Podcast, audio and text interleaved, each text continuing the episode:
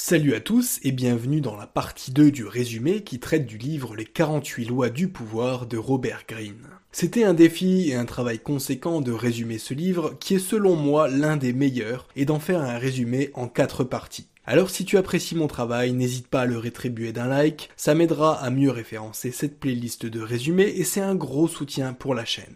Sans plus attendre, examinons la loi numéro 13, miser sur l'intérêt personnel, jamais sur la pitié ni la reconnaissance. En d'autres mots, cette loi nous dit la chose suivante. Si tu veux obtenir quelque chose d'une personne, n'essaye pas de lui rappeler des choses que tu as faites pour elle par le passé, ni de montrer à quel point tu es dans une situation délicate qui nécessite son aide. Montre-lui plutôt que si elle t'apporte son aide, ça va aussi lui apporter un avantage directement ou indirectement. Plus elle aura à y gagner, plus elle t'apportera son aide rapidement et plus elle sera efficace. En gros, plutôt que de chercher à convaincre du bien fondé de ta requête, souviens-toi que l'être humain est égoïste et mise tout là-dessus. Si tu solutionnes un problème chez l'autre, il voudra plus volontiers t'aider à solutionner les tiens. Une illustration typique, c'est celle qu'on retrouve dans l'une des fables d'Ésope qui s'intitule Le paysan et le pommier. C'est l'histoire d'un paysan qui avait dans son jardin un pommier infertile qui ne produisait aucun fruit. L'arbre servait simplement à abriter les moineaux et les sauterelles contre la chaleur. Déçu de ça, le paysan a voulu l'abattre et a à cette fin commencé à dégainer sa hache. Lorsque les moineaux et les sauterelles ont vu ce qu'il allait faire, ils ont cherché à dissuader l'homme en lui disant de laisser l'arbre tel qu'il est et qu'en contrepartie, il continuerait à chanter pour égayer le travail du paysan. N'y trouvant aucun intérêt, il a donné des coups de hache dans l'arbre jusqu'à arriver au creux du tronc dans lequel il trouva une ruche pleine de miel. Il en mangea un peu, puis laissa tomber sa hache. Finalement, l'arbre lui était utile et il en prit désormais grand soin. Le vieil arbre méritait finalement d'être gardé. Loi numéro 14. Soyez un faux ami et un vrai espion.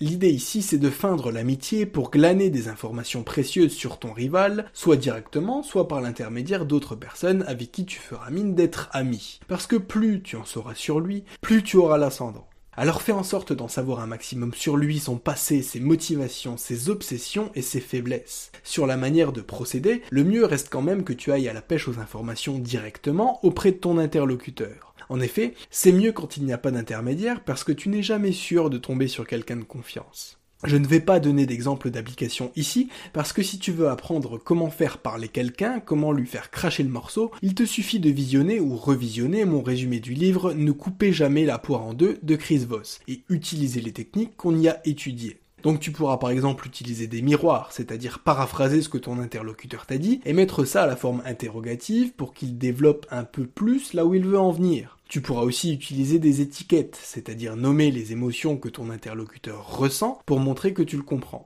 De cette façon, tu t'attireras sa sympathie et c'est bien connu, on se confie plus volontiers à quelqu'un qui nous comprend et qui nous est sympathique. De manière générale, tu peux utiliser les émotions de ton interlocuteur pour le faire parler. Arthur Schopenhauer, dans Aphorisme sur la sagesse dans la vie, conseille de feindre la crédulité quand tu soupçonnes qu'on te ment, et au contraire de te montrer dubitatif quand tu penses qu'on est sincère avec toi. Parce que si tu fais mine de croire quelqu'un qui te ment, il va prendre la confiance et te mentir encore plus. Sauf que toi, tu sais qu'il ment. Et l'intérêt de se montrer dubitatif face à quelqu'un d'honnête, c'est qu'il va tout faire pour se justifier, pour prouver qu'il dit la vérité, et donc qu'il donnera des informations supplémentaires.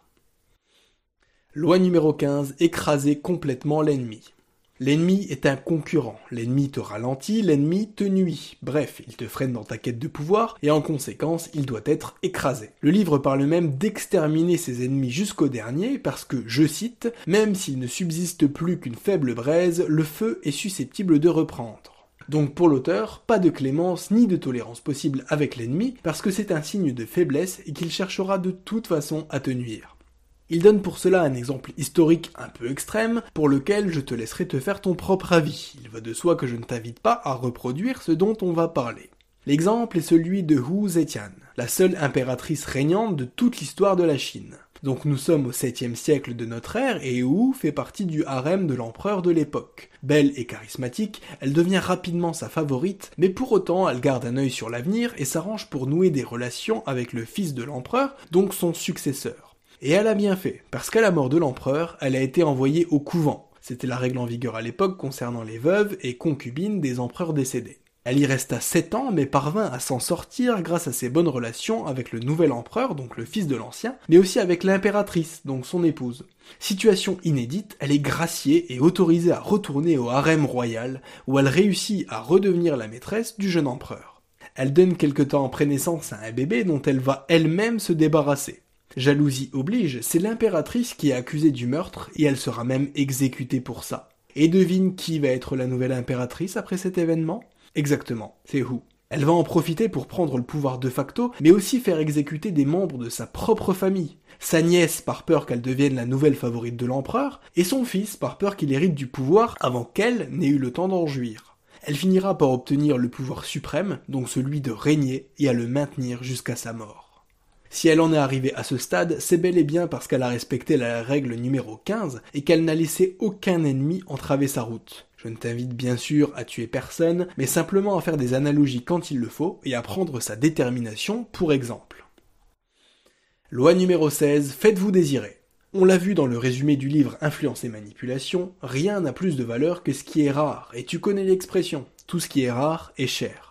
Lorsqu'on entend ça, on pense surtout à des matières premières, ou en tout cas à des biens matériels, mais ça s'applique pour tout, y compris aux humains. Donc ne donne pas ton temps à n'importe qui et surtout ne te montre pas trop disponible. Occupe ton temps avec des tâches productives et n'accorde ton temps libre qu'à des personnes ou activités qui en valent vraiment la peine. Ton temps a de la valeur et il faut que tu en prennes conscience parce que c'est seulement à ce moment-là que tu obtiendras le respect des autres. L'exemple typique, c'est celui qu'on retrouve en séduction, donc dans les relations amoureuses. Mais je me permets de prendre cet exemple parce qu'au final, tout dans la vie est affaire de séduction. Tu dois séduire ton banquier pour qu'il te prête l'argent destiné à acheter la maison de tes rêves, tu dois séduire ton patron pour monter dans la hiérarchie, etc. Pour en revenir à la séduction pure et dure, beaucoup d'hommes font l'erreur de croire que c'est en se montrant excessivement attentionnés et excessivement présents qu'ils réussiront à séduire la femme qu'ils convoitent. Or, des sondages qui ont été réalisés sur des femmes ont démontré que c'était même un peu l'inverse, qu'elles aimaient les hommes qui savaient se faire désirer, qui savaient rester indépendants, et dans une certaine mesure qui savaient se faire apprécier des autres femmes, donc des concurrentes. Loi numéro 17, soyez imprévisible. L'être humain est un être d'habitude, donc il n'y a rien de plus terrifiant pour lui que ce qui est soudain et imprévisible. L'idée ici, c'est de ne pas trop se laisser enfermer dans des routines, de faire toujours les mêmes choses ou de répondre toujours de la même façon à des requêtes. L'idée, ça n'est pas de devenir une girouette qui change d'avis toutes les 5 minutes, mais simplement d'être évolutif, de changer régulièrement tes processus dans un sens positif. Parce que si tu es trop prévisible, les autres auront l'impression de te percer à jour. Ils pourront donc anticiper tes réactions et te considéreront comme une proie facile à manipuler.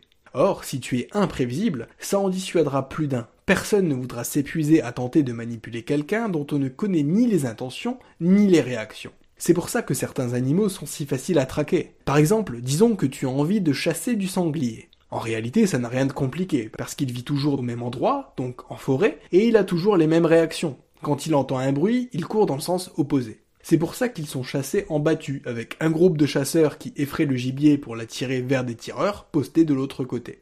Donc tout ça est très métaphorique, mais dans l'idée, si tu ne veux pas être traqué comme un sanglier, sois moins prévisible que lui.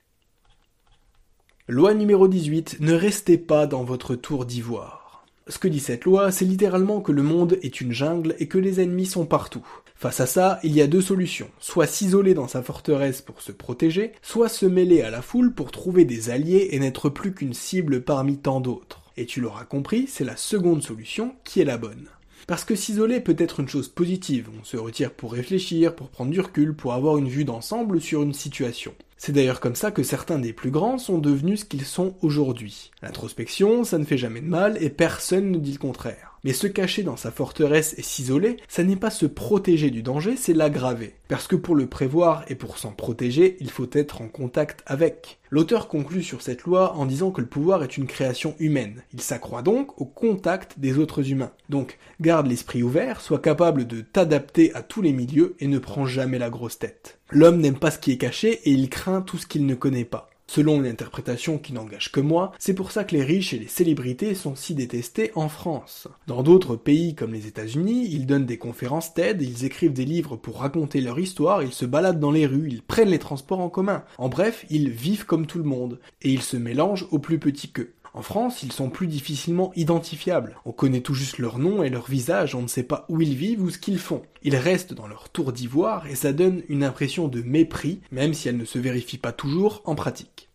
Loi numéro 19, ne marchez pas sur les pieds de n'importe qui. L'esprit de cette loi, c'est de dire qu'il y a des gens sur cette terre qu'il ne vaut mieux pas avoir comme ennemis. Parce que si tu les contraries ne serait-ce qu'un peu, ils passeront toute leur vie à vouloir se venger de toi. Donc choisis soigneusement qui tu veux avoir de ton côté et qui tu veux avoir comme adversaire. Aussi, tu ne sais jamais vraiment qui tu as en face de toi, donc l'auteur recommande de te méfier de l'eau qui dort. Certaines personnes ou catégories de personnes paraissent inoffensives et c'est peut-être le cas, mais si tu touches à leur honneur ou à une autre de leurs valeurs importantes, alors ils seront à tes trousses jusqu'à ton dernier souffle. L'auteur raconte l'histoire d'escrocs qui ont sévi dans les années 1920. En fait, ils demandaient de l'argent à des particuliers et prétendaient qu'ils allaient les transformer en millions au bout de quelques temps. Jusqu'à là, classique. À la fin du délai imparti, ils remettaient à la victime une mallette avec des coupures de journaux dissimulées sous quelques vrais dollars, puis s'en allaient. Ce n'est que quand la victime vidait la mallette qu'elle se rendait compte que c'était en fait un tour de passe-passe. Sauf qu'elle se sentait honteuse de s'être fait avoir et qu'elle ne portait pas plainte. Sauf dans le cas bien particulier d'une victime, J. Frank Norfleet, qui a décidé de courir aux trousses de ses escrocs à travers plusieurs États des États-Unis, le Canada, le Mexique et même l'Angleterre. Il s'était juré de les attraper tous un à un, quitte à faire des courses-poursuites invraisemblables, et quitte à laisser sa femme gérer le business familial toute seule pendant plusieurs mois. Au bout de cinq ans, il avait arrêté à lui tout seul l'un des plus gros gangs de malfaiteurs du pays. Son business était ruiné, sa femme l'avait quitté, mais au moins il avait sauvé son honneur. Loi numéro 20, ne prenez pas parti. En effet, prendre parti sur un point, c'est aliéner sa liberté, et ce pour deux raisons. Déjà, quand on dit quelque chose en public, on se force indirectement à s'y tenir. Si deux de tes amis se disputent et que tu prends parti pour l'un d'eux, ça risque de créer des conflits. Et par souci de cohérence, tu auras tendance à le soutenir systématiquement dès qu'un autre désaccord interviendra entre eux, même si ça n'est plus vraiment justifié. Ensuite, ça te prive de ton indépendance. Pourquoi est-ce que tu devrais être d'accord avec ton premier ami et pas avec le deuxième? Pourquoi est-ce que tu devrais voter pour ce candidat plutôt que pour celui de l'autre parti? Pourquoi est-ce qu'il n'y aurait pas une troisième alternative, une troisième voie qui serait la tienne? L'idée de la loi numéro 20, c'est de rester indépendant, de ne pas donner son avis publiquement parce que tu risques de diviser les foules. Le mieux, ça reste de créer ta propre doctrine et d'inviter les autres à la suivre. Le pouvoir dépend en grande partie des apparences et l'un des moyens d'améliorer ton image, c'est de refuser de t'engager vis-à-vis d'une personne ou d'un groupe. Parce qu'une fois que c'est fait, tu perds en individualité, en mystère et en charisme. Quand tu ne prends pas parti, tu crées ton propre chemin et tu es au-dessus de la mêlée. Loi numéro 21, assaut, saut et demi. Le fait est qu'on n'aime pas se retrouver face à quelqu'un qui a l'air plus intelligent que nous, qui utilise des mots qu'on ne comprend pas, ou en tout cas qui a l'air plus cultivé au point même que ça crée un décalage. Et quand on y réfléchit bien, c'est humain. Si l'autre en face de toi en sait plus que toi sur un sujet, il a plus de chances de te rouler dans la farine ou te faire croire des choses, parce que tu es un novice et lui pas. Et puis entre nous, certains profitent de leur QI pour se la jouer et être arrogants. La loi 21 te propose donc de faire en sorte de paraître moins intelligent que tes interlocuteurs, précisément pour qu'ils ne se méfient plus de toi et qu'ils baissent leur garde.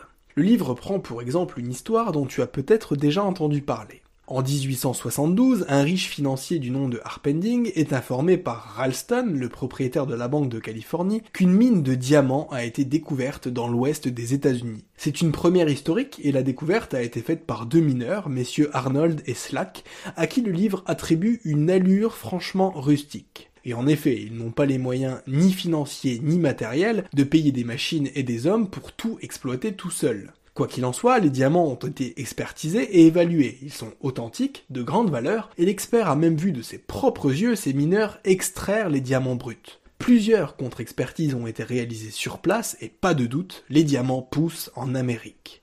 D'authentiques pierres précieuses sont extraites devant les yeux des plus grands experts du pays, des types à la probité et à la réputation irréprochables. Ce pour le plus grand bonheur des deux financiers et d'autres investisseurs intéressés. Concernant les mineurs, ils restent néanmoins méfiants car ils ont peur de se faire piquer leurs diamants et leurs mines par tous ces gens en col blanc, peur donc de se faire doubler. Et ça peut paraître légitime, donc Arpendig et Ralston proposent spontanément de verser une garantie financière à Arnold et Slack en gage de leur bonne foi. Mais d'un autre côté, la mine vaut vraiment une fortune, donc les deux financiers créent aussitôt une société au capital de 10 millions de dollars avec d'autres investisseurs privés. À ce stade, il ne manque plus qu'à évincer ces deux ploucs de mineurs en leur faisant croire que de toute façon, la mine ne valait pas tant que ça et qu'il valait mieux qu'ils acceptent de se faire racheter leur part pour 700 000 dollars, ce qui est énorme pour l'époque. Après tout, c'était beaucoup de complications d'être actionnaire et puis tous ces gens au placé auraient de toute façon la main mise sur la façon dont la mine serait gérée. Il valait mieux ne pas être trop gourmand, mais au moins ça leur éviterait pas mal de risques.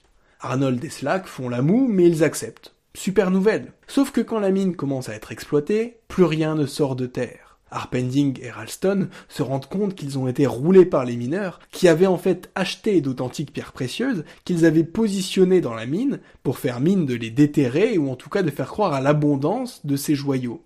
On les avait à tort pris pour deux prolos naïfs et un peu bruts de décoffrage, alors qu'en fait, ils simulaient la niaiserie pour pouvoir arnaquer tout le gratin sans, quand on y réfléchit bien, avoir à fournir beaucoup d'efforts. Loi numéro 22, capituler à temps. Beaucoup de gens, quand ils se retrouvent en position de faiblesse, continuent et persévèrent juste pour une question d'honneur. Sauf qu'il faut être capable de voir plus loin que l'instant présent, que son propre ego, et savoir hisser le drapeau blanc en temps voulu. Imagine que tu es à la tête d'une armée et que les soldats de l'autre camp sont en train de massacrer les tiens. La fierté et le patriotisme voudraient que tu mènes cette bataille jusqu'au bout. Sauf que la situation a peu de chances de se retourner et que tes soldats risquent de se faire tuer jusqu'au dernier si ça continue. La seule solution, c'est de capituler, donc de faire le dos rond face à l'ennemi pour l'instant. Parce qu'en te retirant, toi et tes troupes pourraient reprendre des forces. Tu auras épargné leur vie et ils auront un désir ardent de venger leurs frères morts au combat. Lorsqu'ils retourneront au front, ils seront plus déterminés que jamais à venir à bout du camp adverse. Contrairement à ce qu'on pense, la capitulation est donc un outil de pouvoir, et ce n'est pas parce que tu as laissé l'autre gagner la bataille qu'il va gagner la guerre. Loi numéro 23, concentrez vos forces. L'esprit de cette loi 23, c'est de dire que ton temps et ton énergie sont limités. En conséquence, tu dois mettre le focus sur un ou deux points d'attention, des choses vraiment importantes qui feront passer ta vie à un autre niveau. Ça veut dire qu'il te faut concentrer tes forces pour n'effectuer que peu de choses et miser sur la qualité plutôt que sur la quantité. En effet, c'est dans la qualité que réside la perfection. Si tu as lu le livre The One Thing de Gary Keller, tu sais à quel point c'est important de raisonner comme ça et de ne pas trop se laisser éparpiller.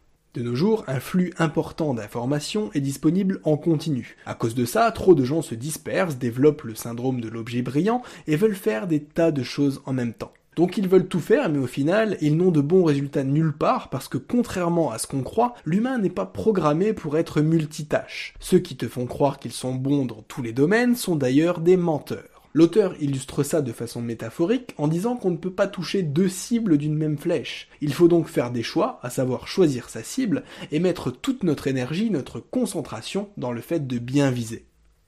Loi numéro 24, soyez un courtisan modèle. Ici, le terme de courtisan n'est pas à prendre au sens de celui qui séduit une femme, mais au sens de membre de la cour, donc de citoyen. Le courtisan est par définition membre d'une cour, donc d'une société, d'un système régi par un jeu politique, par des valeurs et par des lois. Être un courtisan modèle, c'est donc savoir appliquer ces lois et si possible les tourner à son avantage. Dans une vie à la cour, tout tourne autour du pouvoir central. Le citoyen est sujet du roi dont le pouvoir est divin et incontestable. Il faut à tout prix chercher à plaire au roi et avoir les mêmes centres d'intérêt que lui parce que toute attitude contraire entraînerait le rejet, l'exil, voire la mort. Dans une certaine mesure, ce modèle reste applicable aujourd'hui. Celui qui ne fait pas comme tout le monde est marginalisé et rejeté. Les apparences comptent et un courtisan modèle suscite la crainte de son pouvoir parce que d'un côté, il est suffisamment comme tout le monde pour être accepté, mais de l'autre, suffisamment original pour se distinguer en bien de la foule.